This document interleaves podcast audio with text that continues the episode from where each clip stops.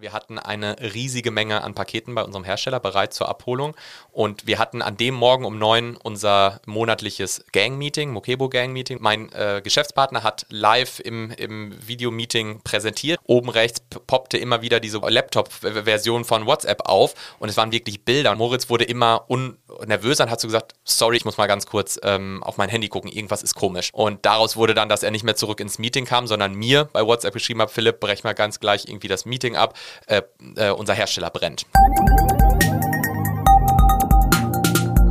Economy mit K. Mit Martin Dovideit. Ja, willkommen beim Kölner Stadtanzeiger, willkommen bei Economy mit K. Das K steht hier wie immer für Köln und ich spreche hier mit Menschen, die die Wirtschaft in Köln und der Region vorantreiben. Zuerst aber ein paar Worte von unserem Sponsor. Economy mit K wird unterstützt von der Köln Business Wirtschaftsförderung. Die Köln Business Wirtschaftsförderung ist erste Ansprechpartnerin für Unternehmen in Köln. Mein Name ist Martin Dovideit und heute ist Philipp Kehela bei mir zu Besuch. Er ist Chef einer jungen Firma aus Köln, die Möbel im Internet verkauft. Wir haben uns aufs Du verständigt vorher. Hallo Philipp, herzlich willkommen. Moin, danke für die Einladung, danke, dass ich hier sein darf. Du sagst Moin, du kommst nicht aus Köln. Ich habe es mir ein bisschen angewöhnt, weil wir sehr viel mit äh, Ostwestfalen und Hamburger Personen in dem Raum zusammenarbeiten. Deshalb äh, ursprünglich aus dem Ruhrgebiet. Das Moin ist eher ein bisschen angewöhnt von meinem Geschäftspartner, der das sehr stark nutzt. Sprechen wir gleich auch drüber. Du hast nicht alleine gegründet, aber ich muss erstmal den Hörern noch verraten. Letzte Woche ist leider die Folge ausgefallen wegen Krankheit. Wie hat es euch denn äh, im Unternehmen erwischt? Ihr seid ungefähr 15 Mitarbeitende. Corona-Welle, Erkältungswelle, erfasst euch das? Wir haben auf jeden Fall den ein oder anderen Fall gehabt. Glücklicherweise alle mit leichten Symptomen, ähm, die dann äh, sich so reingehangen haben zu sagen, sie arbeiten im Homeoffice weiter. Von daher wurde es uns, glaube ich, noch ein bisschen besser verschont als viele andere karnevalistische Kölner Unternehmen. Dann lass uns mal kurz äh, erläutern, was ihr macht. Eure Firma heißt Mokebo. Den, äh, der Firmenname gibt schon ein Indiz, wenn man äh, es weiß. Äh, also Mo steht für Moritz, das ist der Vorname deines äh, Kompagnons und äh, Mitgründers Moritz Messinger. Und das KE steht für deinen Nachnamen, Kehila. Und Bo angeblich aus dem Altdeutschen abgeleitet, so viel wie Wohnen. Genau, von Botal. Ich meine, das kennt man vielleicht auch von oft schwedischen Firmen wie Bo-Konzept oder Bolia. Die nutzen dieses Bo auch für Einrichten, Wohnen. Es wurde halt aus dem Altgermanischen ähm, übersetzt und hat dann ganz gut gepasst. Dann kommen wir also dem näher, was ihr macht. Möbel verkaufen im Internet. Dann erklär doch mal, wie das geht. Genau, also wir haben uns eigentlich zum Ziel gesetzt, äh, die Basics äh, der Einrichtung ähm, unserer Kunden zu sein. Wir wollen funktionale, äh, zeitlose und erschwingliche Einrichtungsgegenstände identifizieren, entwickeln und Kunden anbieten. Ähm, das machen wir seit 2018. Äh, wir sind ähm, selbstfinanziert gegründet bis heute. Das heißt, wir sind noch ohne Investorengelder ähm, bis heute gewachsen, sind jetzt 15 Personen haben das in Köln äh, gegründet, mein, mein Mitgründer und ich. Ich habe lange vorher in der E-Commerce-Branche unterwegs, habe lange bei Amazon in München gearbeitet ähm, und mein, mein Geschäftspartner kommt so ein bisschen aus der Möbelindustrie. Sein Vater ist unternehmerisch aktiv in der Möbelindustrie und das war so ein bisschen der Punkt, ähm, wo wir gesagt haben, da gibt es so ein Riesenpotenzial, ist eine große Herausforderung äh, und haben dann den richtigen Moment ähm, erwischt, 2018 zu sagen, jetzt packen wir unsere Kenntnisse zusammen und, und gründen und haben dann Mokebo gegründet und bauen das seitdem auf. Ja, aber ich sag mal so ketzerisch jetzt mal, äh, das ist doch eine Schnapsidee, oder? Weil äh, Pakete zu verschicken mit Möbeln drin ist doch ungeheuer aufwendig, die sind sau schwer. Dann kommen die beim Kunden an und dann passt die Farbe doch nicht so, wie man sich gedacht hat. Dann muss man das Ding wieder abbauen, zurückschicken. Ein Riesenaufwand. Wieso habt ihr es trotzdem gemacht? Ja, also definitiv, das stimmt. Ähm, wir sprechen dann auch oft immer von dem Begriff Wertdichte. Also wenn man sich anguckt, äh, unser absoluter Bestseller, der Lange, ein Mehrzweckschrank. Ähm, in dem Paket, in dem wir den Langen verschicken, könnten wir wahrscheinlich 200 iPhones verkaufen und würden viel, viel mehr Wert generieren. Ähm, wir haben uns trotzdem für den Weg entschieden, weil irgendeiner muss die Möbelbranche ja mit digitalisieren und das ist eine der Branchen, die noch am wenigsten äh, Internetverteilung hat von den Umsätzen. Es passiert immer noch extrem viel stationär. Ähm, der Vorteil davon ist natürlich, dass man verhältnismäßig weniger Konkurrenten hat, die zum gleichen Zeitpunkt in den gleichen Jahren auch was gegründet haben, um eine neue Möbelmarke aufzubauen. Das ist wahrscheinlich im Fashion- oder im Elektronikbereich anders oder im Nahrungsmittelergänzungsbereich oder ähnlichem. Ähm, da ist es noch viel kompetitiver. Dafür haben wir wahrscheinlich die hohen Herausforderungen, die die anderen mit einem sehr, sehr starken Wettbewerb haben, haben wir eben in der Logistik, in der Produktentwicklung. Wie verschicken wir Produkte, damit sie so wenig wie möglich zerstört beim Kunden ankommen, was eine große Herausforderung ist. Mit welchen Logistikdienstleistern machen wir das? Äh, können wir internationalisieren oder müssen wir uns erstmal auf den deutschen Markt fokussieren und so weiter? Also das sind eher unsere Herausforderungen vom Geschäftsmodell, liegen definitiv eher hinten dran in der Wertschöpfungskette, in der Supply Chain, in der Produktentwicklung. Und ich sag mal so, wenn ich hier ein Regal kaufe und ich sag mal bei Ikea, da weiß man ungefähr, was man bekommt, wenn man das dann online bestellt oder online vorbestellt und dann abholt. abholt. Das ist bei einer noch unbekannten kleinen Marke ähm, ja auch anders. Wie schafft ihr es da, das, das Vertrauen aufzubauen, dass da auch was Ordentliches eben äh, ja. ankommt? Ja, ähm, wir sehen den Punkt ganz klar und wir versuchen sehr, sehr viel ähm, vertrauensfördernde Maßnahmen zu schaffen, sei es auf unseren Produktdetailseiten, indem wir ganz klar erklären, ähm, äh, anhand der Kundenrezensionen, die sehr stark zu spielen und zu sagen, es gibt viele andere Kunden, die das gekauft haben. Ähm, wenn man uns googelt, weiß, sieht man sofort, dass wir auch beispielsweise über die Marktplätze von Amazon oder Otto oder auch Home24 verkaufen. Wir versuchen sozusagen sehr offen und transparent damit zu spielen, zu sagen, wir sind eine junge Marke, aber du kannst dich überall über uns im Internet informieren. Wenn du im ersten Schritt äh, dich noch unwohl fühlst, einen schweren Schrank auf mokebo.de zu kaufen, haben wir gar kein Problem damit. Wenn du ihn auf Amazon kaufst, dann hast du nochmal den Namen Amazon als weiteren vertrauensfördernde äh, Maßnahme hinter dir. Ähm, und so versuchen wir schon sehr stark das aufzubauen. Wenn wir Textilien verkaufen, ähm, wie Sitzsäcke oder Sofas, versenden wir beispielsweise Stoffmuster in eigenen gebrandeten ähm, äh, Umschlägen. Auch das ist dann wieder ein Zeichen, wenn das bei dem Kunden zu Hause ankommt, ähm, äh, kostenfrei, dass er sieht, das ist eine echte Marke, da ist ein richtiger gebrandeter Umschlag, die Stoffmuster sehen gut aus. Und so baut man das dann Stück für Stück auf. Aber natürlich wissen wir, Markenaufbau ist ein langer Weg ähm, und vor allem, wenn man es mit äh, aus dem eigenen Kapital heraus macht, äh, dauert es teilweise auch etwas länger. Aber für diese ja, für diese Herausforderung sind wir auch angetreten und es macht halt auch Spaß, eben dieses superschnelle Wachstum des Online-Shops zu sehen, der immer noch deutlich stärker als die anderen Vertriebskanäle wächst und zu sehen, dass die Kunden mehr und mehr darauf vertrauen. Aber ihr seid ja keine Schreiner, habt keine Fabrik. Wo kommen die Möbel denn her? Ja, wir sind sehr, sehr stolz darauf, dass ähm, über 90 Prozent des Gesamtumsatzes bei Mokebo wirklich made in Germany äh, sind. Ähm, der Großteil ähm, sind äh, unsere Basic-Einrichtungsmöbel, äh, äh, Kastenmöbel. Die werden alle in Nordrhein-Westfalen ähm, in der Nähe von Bielefeld produziert, bei Riedberg, ähm, bei einem deutschen ähm, Produzent. Äh, da produzieren wir unsere Mehrzweckschränke, unsere Nachttische, Kommoden, zukünftig auch noch spannende andere Produkte, die in der Produktentwicklung gerade stecken. und da sind wir sehr stolz drauf drauf. Auch der ganze Bereich Textilien, ähm, Sitzsäcke, Kissen, Decken ähm, produzieren wir im Schwarzwald bei einem Textilproduzenten im Schwarzwald. Das ist äh, etwas, auf das wir total stolz sind, was wir natürlich auch versuchen in der Zukunft stärker nochmal zu positionieren beim Kunden und zu sagen, ähm, gerade in der aktuellen Zeit ähm, lokal auch äh, oder ähm, national äh, zu kaufen und einzukaufen, ist speziell in der Möbelbranche auch etwas, was gut möglich ist. In vielen anderen Branchen geht es nicht an Asien vorbei. Ne? In der Fashion-Industrie kommt jetzt vielleicht ein bisschen Portugal mehr ins Spiel, aber das dauert noch, bis das in Preisgefüge kommt, dass es für den Massenmarkt äh, möglich wird. Und wir treten mit Mokebo wirklich an, ähm, die Basics deiner Einrichtung darzustellen, den Massenmarkt zu adressieren, Menschen zu adressieren, die sich vielleicht nicht äh, das Sofa von Rolf Benz leisten können, sondern äh, eher da eine Kategorie tiefer reingehen. Und deshalb sind wir stolz darauf, dass wir so viel äh, enge Partner und direkte Produzenten haben aus Deutschland. Ähm, aber diese Möbel existieren die nur mit dem Mokebo-Namen oder sind das ähm, Möbel, die auch unter anderem Namen dann, weil es ja in einer anderen Fabrik hergestellt wird, als der eigenen äh, auch verkauft werden? Sind alles nur für uns exklusiv äh, gemeinsam mit dem Hersteller zusammen entwickelte Produkte, mhm. die auch beim Hersteller äh, für uns gelagert werden und im Moment einer Bestellung dann von uns dort abgefragt werden. Wir schicken die DRL beispielsweise als unseren Logistikdienstleister dann vorbei, sind komplett 100% immer unsere Möbel. Bei den Sitzsäcken und Sofas sind ähm, Mokebo-Labels dran, bei den Holzmöbeln ähm, sind es Mokebo-Aufbauanleitungen und es liegen äh, Mokebo-Flyer noch mit da drin. Zukünftig werden auf den Außenpaketen Mokebo-Logos drauf sein.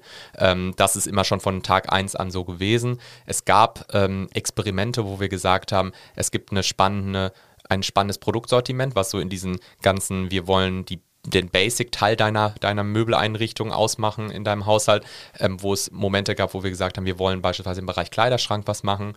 Ähm, es gibt einen Hersteller in Deutschland, der sehr stark im Kleiderschrankmarkt ist, der wollte uns aber im ersten Moment noch nicht sagen, er platziert nur einen Mokebo-eigenen Kleiderschrank in seinem Lager. Er weiß noch nicht, wie, wie schnell sich das die Verkaufszahlen steigern etc. Wären wir nicht auch, wäre es nicht auch in Ordnung für uns, wenn wir einen Kleiderschrank nehmen, den er beispielsweise nur im Stationärmarkt bei einem Lutz oder in einem Poco oder Roller platziert mhm. und nicht im Internet und wir platzieren ihn dann auf unseren Vertriebskanälen. Das haben wir auch schon mal versucht, aber bei der Größe, bei der wir jetzt sind, entscheiden wir dann lieber aus Kategorien wie einem Kleiderschrank wieder rauszugehen und erst wieder reinzugehen, wenn es ein Mokebo-eigenes eigenes Modell in unseren Farbtönen, äh, in der Art, wie, wie, wie der konzipiert sein soll, auch logistisch, was die Pakete angeht, ist. Mhm. Der Ansatz, den ihr verfolgt, heißt neudeutsch äh, Dropshipping. Erklär doch mal, was dahinter steckt. Genau, also Dropshipping ist die Weiterentwicklung vom ersten Begriff, wie es eigentlich hieß. Es war Streckengeschäft. Es bedeutet eigentlich immer so viel, ähm, dass in dem Moment, in dem eine Bestellung eingeht, wir als Händler oder Handelsmarke die Bestellung an das jeweilige Produktionswerk oder den Hersteller weiterleiten. Beispielsweise schicken wir dann ein DRL-Versandlabel mit, mit den Kundendaten drauf und einen Lieferschein. Das Produkt soll bitte bei euch am Lager gepickt werden und der Hersteller kommissioniert die Ware bei sich am Lager bis, bis zum Warenausgang. Entweder hat er das ganz altertümliche Dropshipping war dann sogar noch der Hersteller beauftragt die DHL oder die DPD oder Hermes und schickt es mit seinen eigenen Vertragskonditionen zum Endkunden. Äh, in der heutigen Zeit und wie wir es auch von Anfang an machen, ist es so, wir schicken den Logistikdienstleister beim Herstellerlager vorbei. Der Vorteil vom Dropshipping ist, dass es ein sehr schlankes äh, Geschäftskonzept ist, weil die Ware erst in unseren wirtschaftlichen Besitz übergeht, in dem Moment, in dem sie bestellt wird.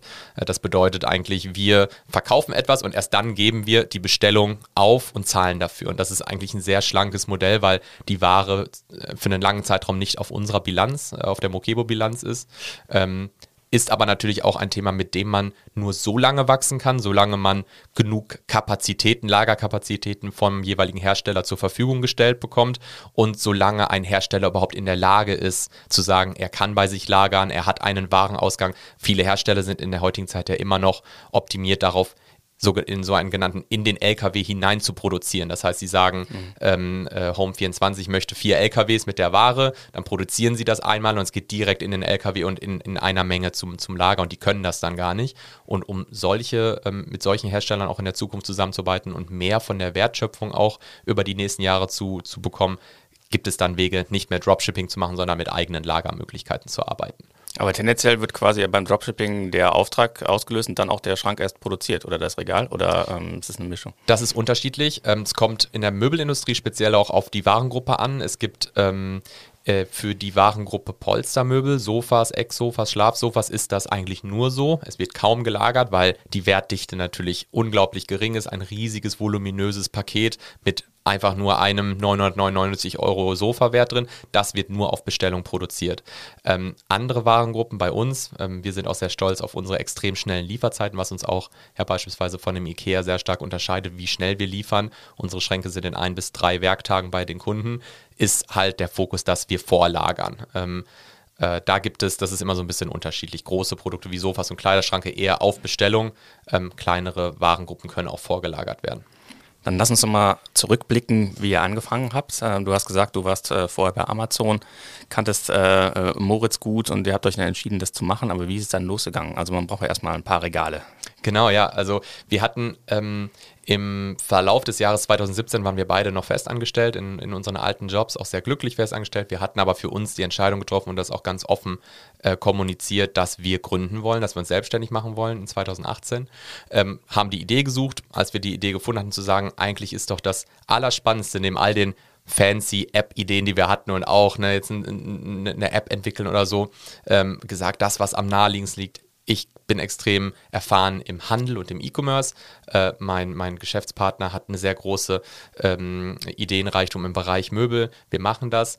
Ähm, haben wir gleichzeitig auch auf beiden Seiten, auf dem Vertrieb und im Einkauf, die Netzwerke genutzt. Wir haben gesagt, wir starten erstmal nur mit dem Verkauf als Händler auf Amazon.de und wir starten nur mit dem ersten Hersteller, einem Hersteller aus dem Familienumfeld äh, meines Geschäftspartners, der uns sozusagen die Vorschusslorbeeren und den Vertrauensvorschuss gegeben hat, zu sagen, okay, ihr wollt wirklich eigenproduzierte und ihr habt, gebt mir hier die Maße und so soll das aussehen und diese, äh, diese Produkte sollen das sein, dann mache ich mal 500 Stück von jeder Farbe aufs Lager. Das waren, glaube ich, drei oder vier verschiedene Produkte ähm, nur auf Amazon. Und dann ging das halt relativ schnell los, dass man mit diesem Hersteller, der auch heute noch unser größter Hersteller ist ähm, aus Nordrhein-Westfalen, immer stärker skalieren konnten in der Produktbreite, aber auch in der Tiefe und inzwischen äh, sprechen wir da nicht mehr über hunderte, sondern eher äh, einige tausend ähm, Produkte, die wir da äh, nachbestellen und die gelagert werden und einen extremen Lagerumschlag haben.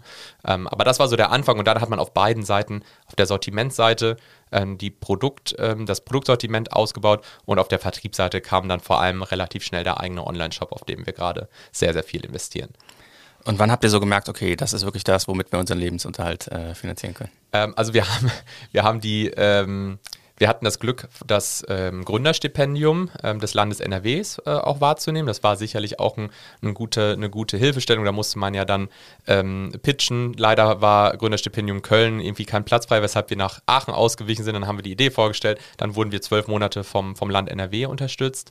Ähm, und wir hatten natürlich angespart. Also wir haben uns anderthalb Jahre keine Gehälter gezahlt, sondern haben vom Ersparten und vom, vom Gründerstipendium äh, gelebt und haben in der Zeit aber dann gemerkt, nach einem Jahr haben wir die ersten Werkstudenten eingestellt und dann ging das halt peu à peu höher, dass wir gesagt haben, wir gehen da jetzt all in, wir können anfangen, wenn das Gründerstipendium ausläuft, diesen Wert durch ein kleines Gehalt äh, zu, auszuzahlen und dann Stück für Stück auch den Wert, den man aus Ersparten dazu gesteuert hat, rauszunehmen.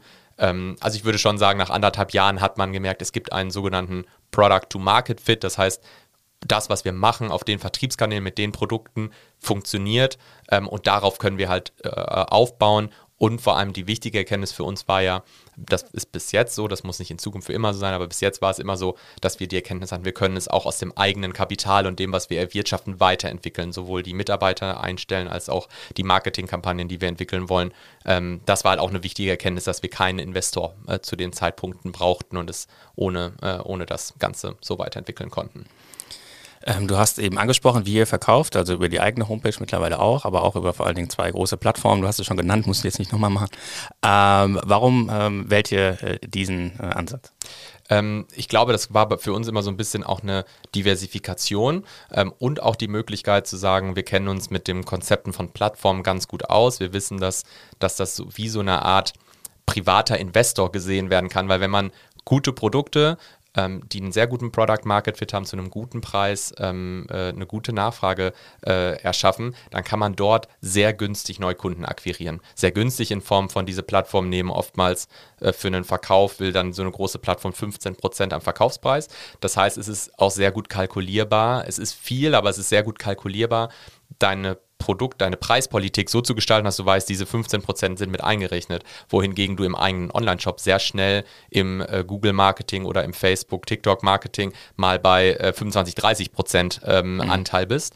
Das heißt, das, das war einfach für uns die Idee zu sagen, wir können ähm, unser Geschäftsmodell auf der Vertriebsseite auf verschiedene Beine stellen, um verschiedene Erlösströme zu generieren, wissen, dass wir gute Produkte haben und daran glauben, dass eben diese Plattform, die ich ja schon genannt habe, ähm, unterschiedliche Kundengruppen auch haben, wo wir unterschiedliche Neukunden generieren können, das uns am Ende die Zeit gibt, und das ist sozusagen die Strategie dahinter, die Zeit gibt, so lange wie möglich selber kontrolliert das Geschäft aufzubauen, eben ohne in, äh, mit dieser Gesellschafterstruktur ähm, und an den ganzen Ideen zu fallen, die wir haben, um größer und größer zu werden und die Erlösströme der Marktplätze zu nutzen für uns. Aber eure wichtigen Hersteller könnten das ja eigentlich auch selber machen. Ähm, ja, das stimmt, wobei wir mit jedem Hersteller, mit dem wir bis dato gearbeitet haben, äh, das gleiche Feedback äh, gespiegelt bekommen haben, wie glücklich sie sind, wie nah sie trotzdem an dem Endkunden sind. Es sind wirklich ganz tolle und spannende Gespräche zwischen den äh, Qualitätssicherungsmitarbeitern aus der, beim Hersteller oder dem Produktentwickler, wo es dann wirklich, man spricht fast über ein Thema. Es ist fast so, Mokebo ist die E-Commerce-Abteilung des Herstellers, weil mhm. wir den Hersteller wirklich total nah rannehmen. Wir, wir screenen stundenlang Produktrezensionen durch, versuchen neue Muster zu finden. Was ist am Produkt? Das müssten schon eine Rezension basieren auf der neuesten Charge sein. Haben wir was an der, an der Zage ähm, falsch gemacht? Müssen wir da nochmal reingucken? Also es ist ein super enger Austausch, weshalb ähm, die eigentlich glücklich sind. Sie sind so nah dran und können sich auf deren Kernkompetenz äh, fokussieren, was halt Produktion, Lagerung, Produktentwicklung ist. Ähm, und das hören wir, hören wir immer wieder. Es gibt aber auch Beispiele wie unser ähm, Hersteller für Sitzsäcke, Kissen und Decken. Der hat ein ganz klares Geschäftsmodell, wo er zwischen ähm, dem eigenen Geschäft und dem Private Label Geschäft unterscheidet. Auch er mhm. hat eine eigene Sitzsackmarke, ähm, produziert aber für uns Private Label und wir konkurrieren auch nicht miteinander, weil wir in ganz anderen Designarten, in nochmal in anderen Zielgruppenmärkten unterwegs sind und der kann sozusagen selber sein Geschäft machen und macht mit Mokebo das Geschäft und wir hören trotzdem von ihm, äh, die wollen in den nächsten 18 Monaten irgendwie den Umsatzanteil von Mokebo von irgendwie 10 auf 25 Prozent steigern und deshalb mehr Kapazitäten für uns freigeben, weil es einfach Spaß macht.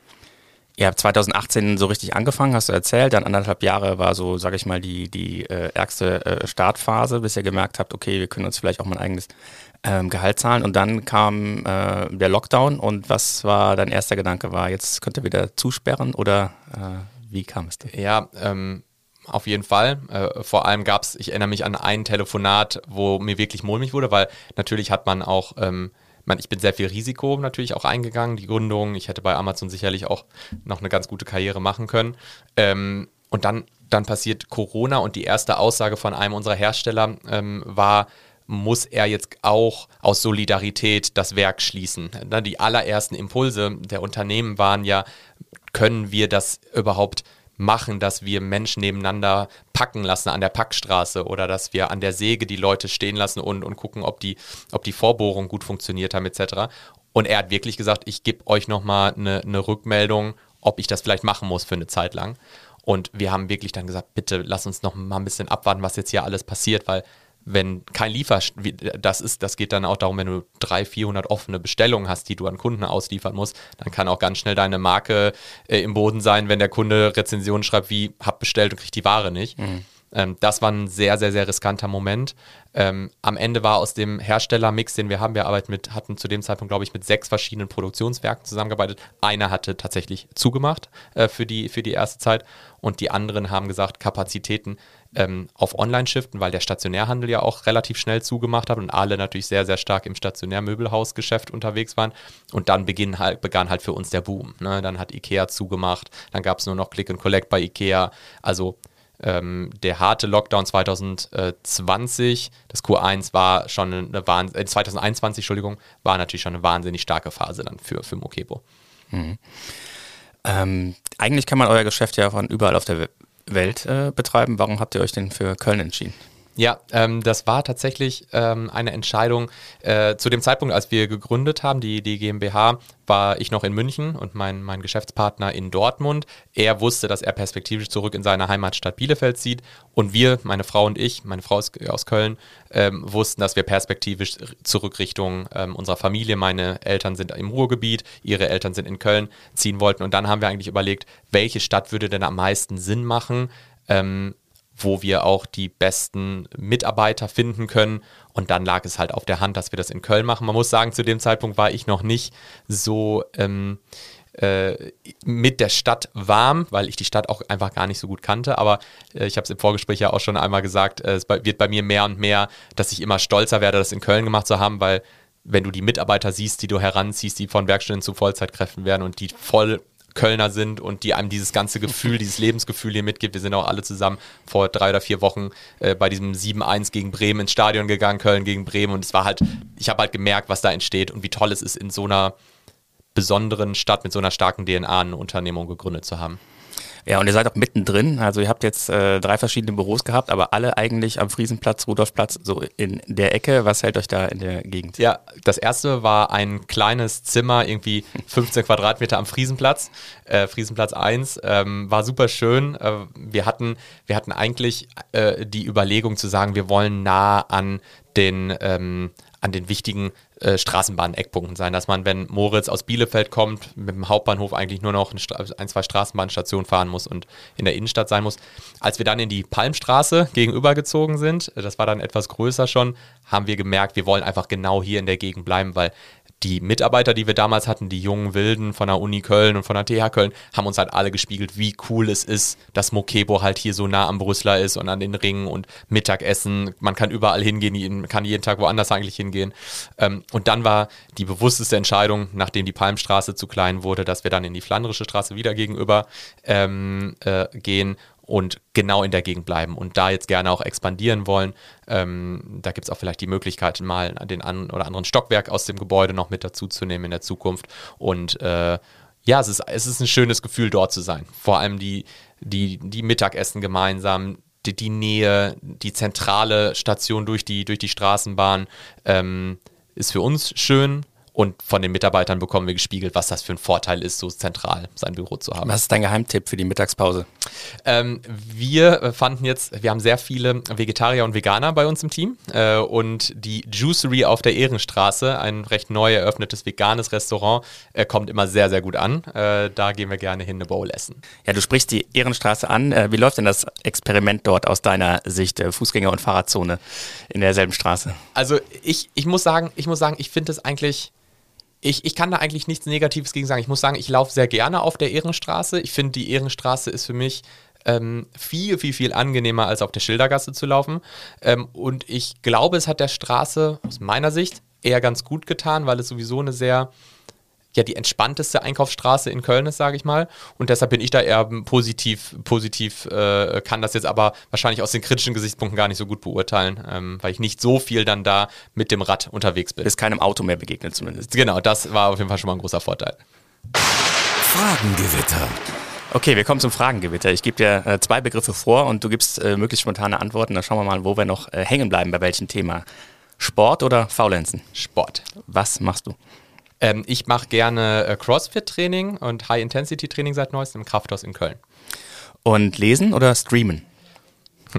Ähm, ich würde gerne mehr lesen. Ich lese jeden Abend vorm Einschlafen, aber äh, gerade wenn ich Freizeit habe, streame ich auch sehr gerne. Bist du so ein Fall wie ich, drei Seiten lesen und dann schläft man ein? Oder? Es ist meine absolute Schlafdroge, genau. Kenne ich. Und äh, Strand oder Berge? Berge. Kölsch oder Wein? Kölsch. Fleisch oder vegan? Fleisch. Essen gehen oder selber kochen? Selber kochen. Und was kochst du? Ich glaube, ich koche sehr divers, ähm, koche sehr, sehr gerne. Ich habe das von meiner Mutter.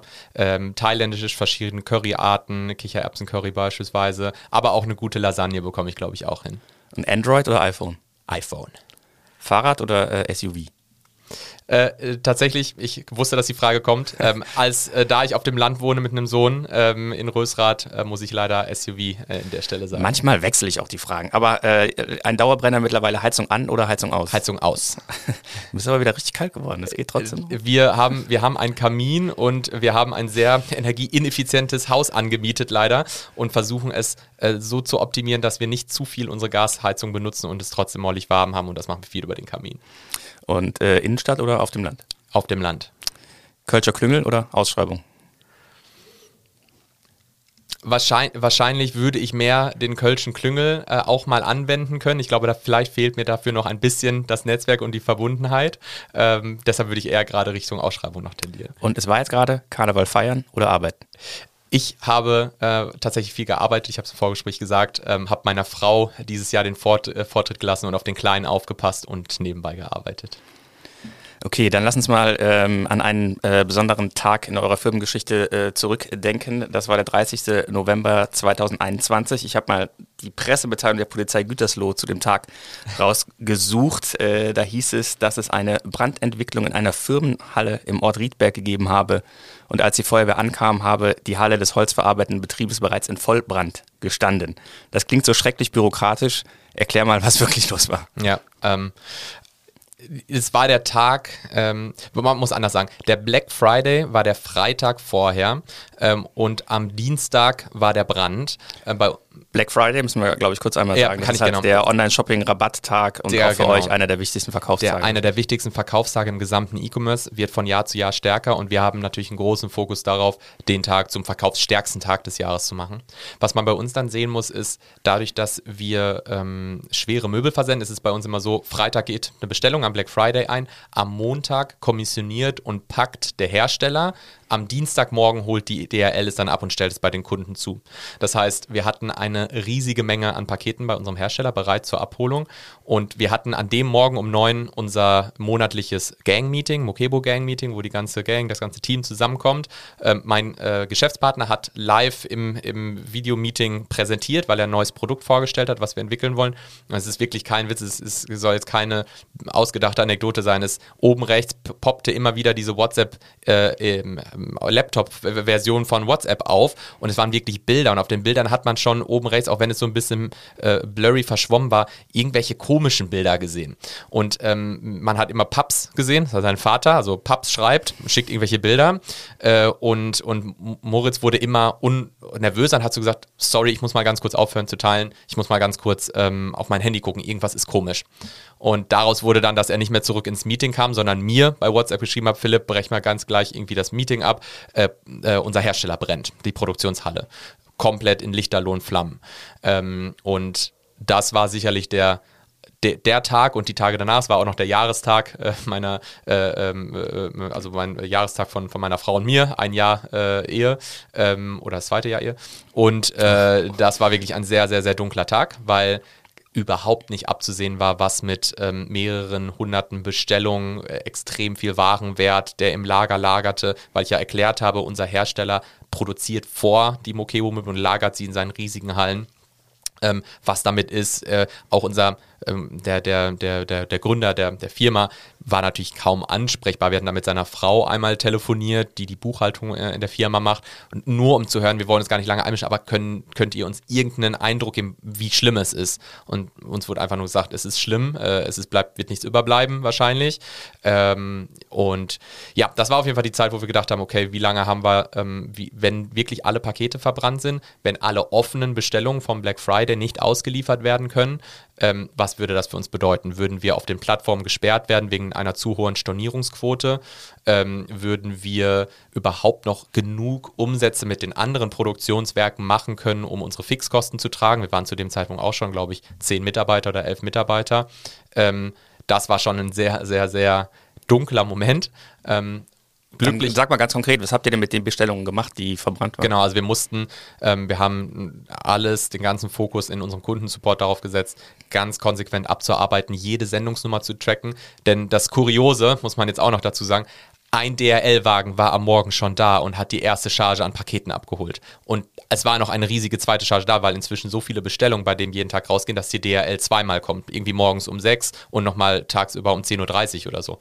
Äh, das heißt, wir wussten noch nicht mal, welche Sendungsnummer wird jetzt eine Bewegung haben und zugestellt werden und welche nicht. Das heißt, die sind alle durchgegangen. Die, die definitiv keine Bewegung drauf hatten, sind verbrannt ähm, haben wir storniert. Wir haben aber dann auch sofort mit einem ganz, wir haben ein ganz gutes Netzwerk dann bei den Plattformen auch, ähm, dass wir da die Manager auch anschreiben konnten und sagen konnten, hier ist etwas sehr krasses passiert. Wir schicken euch auch gerne eine offizielle Pressemitteilung äh, der Polizei etc wir bitten euch, unseren Account nicht zu sperren. Diese Stornierungsquote liegt nicht daran, dass wir ein schlechter Händler sind. Hier ist es wirklich, die Pakete sind verbrannt und haben dann auch den größten Support bekommen, haben mit vielen Kunden telefoniert, mit vielen Kunden E-Mails geschrieben und versucht. Wir haben eine eigene ähm, Landingpage, eine eigene Webseite gebaut. Die haben wir auch auf die mokebo.de Home-Seite gespielt, wo wir gesagt haben, jeder Kunde, der sich gerade fragt, warum bekomme ich komische E-Mails, meine Bestellung kommt nicht. Ähm, wir haben hier alles erklärt, was passiert ist. Wir haben extrem schnell gehandelt ähm, und ja, viele, viele Pakete ähm, und Bestellung stornieren müssen. Das war natürlich ein sehr großer äh, finanzieller ähm, Verlust, äh, an dem wir, äh, den wir so jetzt über die letzten Monate auch aufarbeiten mussten.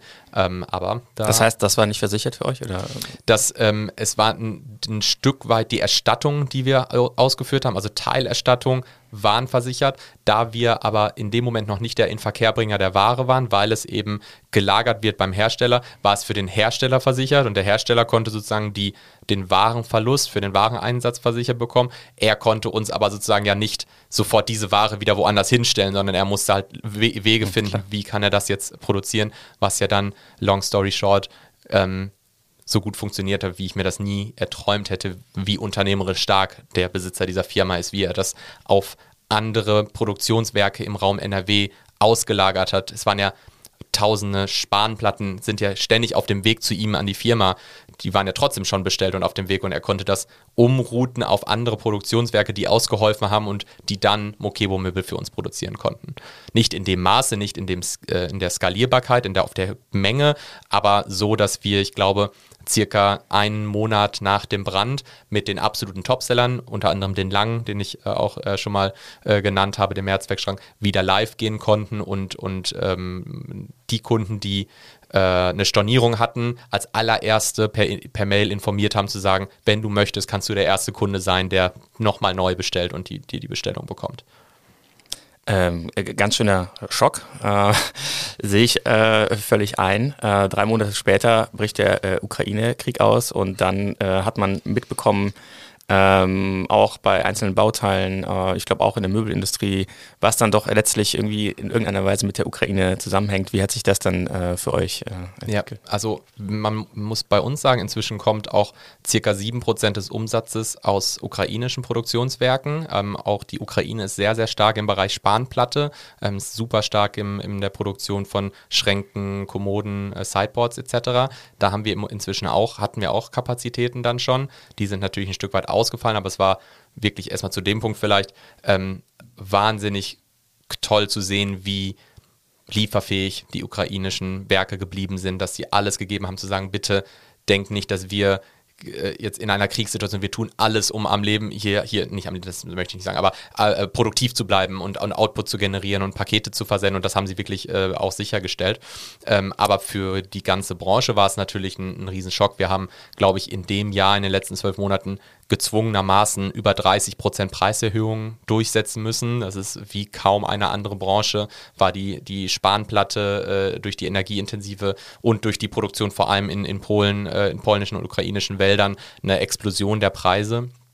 Ähm, und für uns natürlich einfach auch wieder eine sehr mental aufreibende Situation, denn wir kamen aus diesem super starken Quartal 1 in 2021, wo der IKEA geschlossen war und alles ist online gegangen. Man hat gesagt, E-Commerce wurde gerade speziell für Home and Living zehn Jahre in die Zukunft katapultiert und wir haben Rekordumsätze geschrieben und äh, dann Ende diesen Jahres 2021 fackelt die Produktionshalle ab und drei Monate später beginnt, beginnt, äh, beginnt der Krieg. Ähm, das ist schon alles eine, eine, eine echte Herausforderung gewesen, mit der wir da zu kämpfen hatten. Jetzt, ähm, wenn man sich die Umsätze der Möbelindustrie anguckt, ist gerade das zweite Halbjahr äh, des vergangenen Jahres auch äh, sehr schwer gewesen. Es ist klar, die äh, Menschen wussten, dass ihre Energierechnungen vor allen Dingen, also jetzt der Endkonsumenten, drastisch steigen werden. Man wusste nicht genau, wie viel. Und dann stellt man natürlich Anschaffungen zurück, äh, die man nicht ähm, äh, jeden Monat sowieso machen muss. Und Möbel gehören da sicherlich äh, dazu. Wie stellt sich diese Gemengelage bei euch dar? Ja, ähm, ich glaube, da können wir auch wieder sehr stolz, vielleicht ist auch ein bisschen Glück dabei sicherlich, aber auch stolz darauf sein zu sagen, dass dadurch, dass wir von schon immer diesen Claim hatten, die, die ähm, Basics deiner Einrichtung darzustellen, haben wir sehr viele Funktionsmöbel und Produkte, die wahrscheinlich weniger dadurch, dass wir immer versuchen, zeitlos und schlicht, äh, schlichte Design zu machen, sehr viel Stauraummöbel auch geschaffen haben, ähm, Produkte, die eher im, im äh, Einstiegspreissegment sich ansiedeln ähm, und die ein bisschen krisenfester sind, als wenn du jetzt die total ähm, trendigen Modelle die vielleicht gerade Saison haben, was gerade ein Hype ist, äh, oder die schweren Sofas, dich voll auf Sofas fokussierst, wo die, der Konsument vielleicht gerade erstmal sagt, hey, ich lege nochmal zwei, zwei Jahre länger auf dem Sofa, ist jetzt nicht so schlimm und dann kaufe ja. ich ein neues, haben wir sehr, sehr viele Basic-Einrichtungsgegenstände ähm, und können deshalb ähm, sagen, dass wir seit September äh, letzten Jahres, inklusive jetzt im Februar, sehr, sehr stark wieder zum Vorjahr wachsen, also wieder sehr dynamisch wachsen ähm, und, äh, und deshalb da sehr glücklich mit der Situation sind, in der, der wir sind. Und wir uns eigentlich nur äh, hoffen, äh, dass das Jahr ein bisschen ruhiger wird, denn weder wünsche ich mir nochmal so einen Boom aus dem Nichts wie bei Corona, der dann nicht nachhaltig ist, noch natürlich ein Jahr später so ein Absturz wie durch den, den Start äh, des Kriegs in Europas, sondern dass wir alle einfach mal wieder ein verhältnismäßig normales Jahr haben können oder zumindest das zweite Halbjahr äh, normaler sein kann. Und das ist natürlich auch für die unternehmerische Sichtweise wäre das sehr wünschenswert, denn das einfach jetzt so weitergeht, wie es zuletzt jetzt lief. Ähm, bezieht ihr derzeit auch Ware aus der Ukraine noch? Genau, wir beziehen nach wie vor über einen ähm, äh, einen Sublieferant, der wiederum mit Werken in der Ukraine arbeitet und von dem beziehen wir dann unsere Ware. Da wird weiterhin geliefert, beispielsweise auch letzte Woche wieder eine große Lieferung für ein ähm, sehr erfolgreiches neues Produkt, was wir an den Start gebracht haben, so einen sogenannten Waschmaschinenüberbauschrank, den man über, der sozusagen breit genug ist, dass man die Waschmaschine darunter stellen kann, aber darüber halt Fächer und, und Türen hat. Der kommt aus der Ukraine. Ähm, super Bewertung, die Kunden finden die Produktqualität klasse. Ähm, da wollen wir auch sehr viel weiterentwickeln jetzt auf dieser Produktlinie und noch mehr Arten von Waschmaschinenüberbauschränken machen mit eben diesem ukrainischen Werk. Äh, es ist grandios zu sehen, wie wie die an ihren Liefertermin festhalten, wie das funktioniert. Muss natürlich fairerweise sagen, es ist auch sehr stark im Westen äh, das Werk, ne? also es ist noch nicht, nicht so betroffen. Von daher äh, ist einfach nur toll, das zu wissen. Du hast gesagt, dass bei euch das Geschäft wächst gegenüber dem Vorjahr. Das ist in der Branche Online-Möbelversand aber ja tatsächlich eine Ausnahme, muss man sagen. Rundherum äh, gibt es eher äh, ähm, Panik, kann man fast sagen. Home24, so der größte äh, Player, ist verkauft an XXX Lutz. Äh, die machen unter anderem Roller, die Möbelmärkte und noch viele andere. Natürlich auch unter eigenem Namen. Ähm, dann äh, Westwing, was auch ein lange gefeiertes Startup ist, hat 15 Prozent der Beschäftigten entlassen. Äh, der britische Händler Wayfair, äh, Wayfair 330 Millionen Verlust im vergangenen Jahr. Äh, seid ihr da wirklich in einer Ausnahmesituation? Ja. Made.com aus England äh, hat Insolvenz angemeldet, war auch ein großer Player im, im, im Pure-Internetmarkt. Absolut. Ich, ich glaube, wir haben da den Vorteil natürlich, dass wir noch auf einer sehr viel kleineren Basis wachsen als diese ganzen großen Namen. Aber ich glaube, dass wir viele Dinge auch konsequent von Anfang an ganz anders gemacht haben. Beispielsweise, dass wir sehr, sehr lange Wert gelegt haben, die Ware ähm, vom Hersteller aus direkt zu bewegen und weniger Hände an das Paket zu bekommen. Denn was diese ganzen Geschäftskonzepte alle gemeinsam hatten, die hatten ganz lange mal gesagt, Hersteller produziert, dann haben wir nochmal ein eigenes Lager, dann schickst du es zu mir ans Lager und wenn es dann bestellt wird, schicken wir es von unserem Lager zum Kunden. Das macht die Ware ja viel teurer und ineffizienter. Das war beispielsweise eine Entscheidung, diese Art hybrides Dropshipping zu nutzen. Ähm, die zweite Sache, äh, die wir sofort immer gemerkt haben, das Plattformgeschäft, dass wir gesagt haben, wir bauen den Online-Shop, das ist unsere Vision, dass das der stärkste Vertriebskanal wird, aber wir nutzen auch die Kundschaften auf den Plattformen, um Mokebo bekannt zu machen und stellen unser Business im Vertrieb auf verschiedene Beine. Auch das hilft uns in einer Krisensituation wie jetzt natürlich über verschiedene Standbeine äh, wachsen zu können. Das heißt, die Basis ist viel kleiner, aber wir können äh, mit Stolz sagen, dass wir um ein Vielfaches schneller wachsen als ähm, die gerade genannten äh, Wayfair, äh, Home24 äh, oder Westwing. Aber du hast gesagt, ihr seid bis jetzt komplett selbstfinanziert. Wenn ihr den nächsten großen Schritt macht äh, oder machen wollt, dann wäre wahrscheinlich auch mal eine externe Finanzierung fällig. Ist das was, worüber ihr nachdenkt?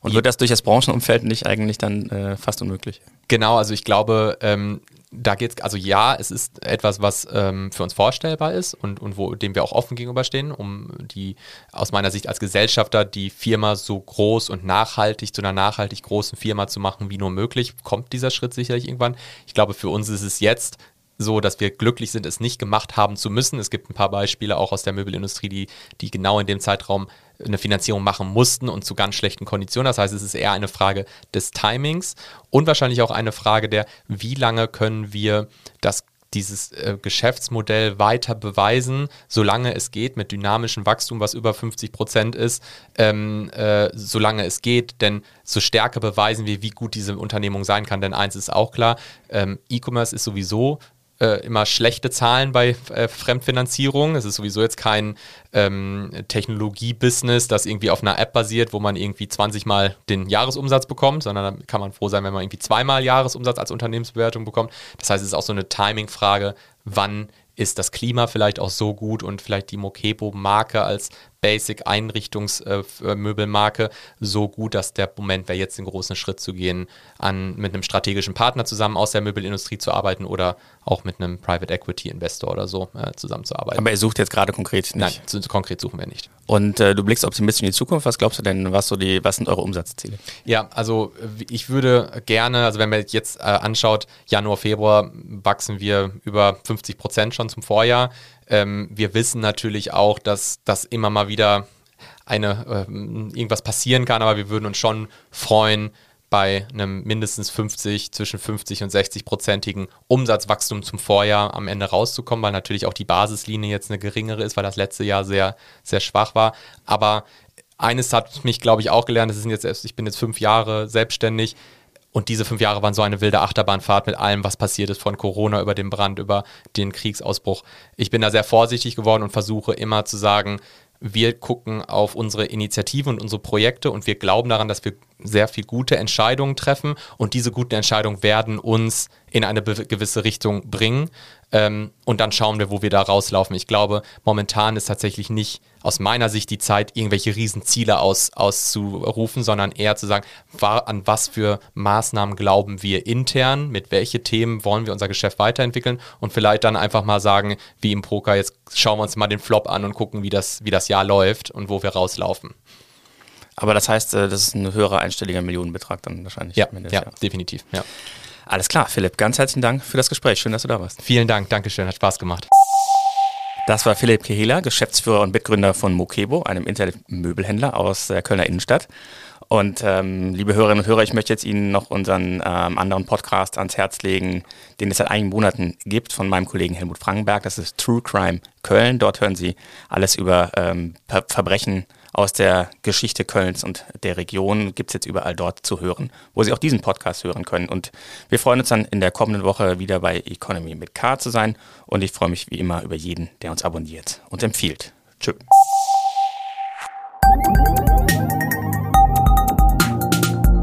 Economy mit K.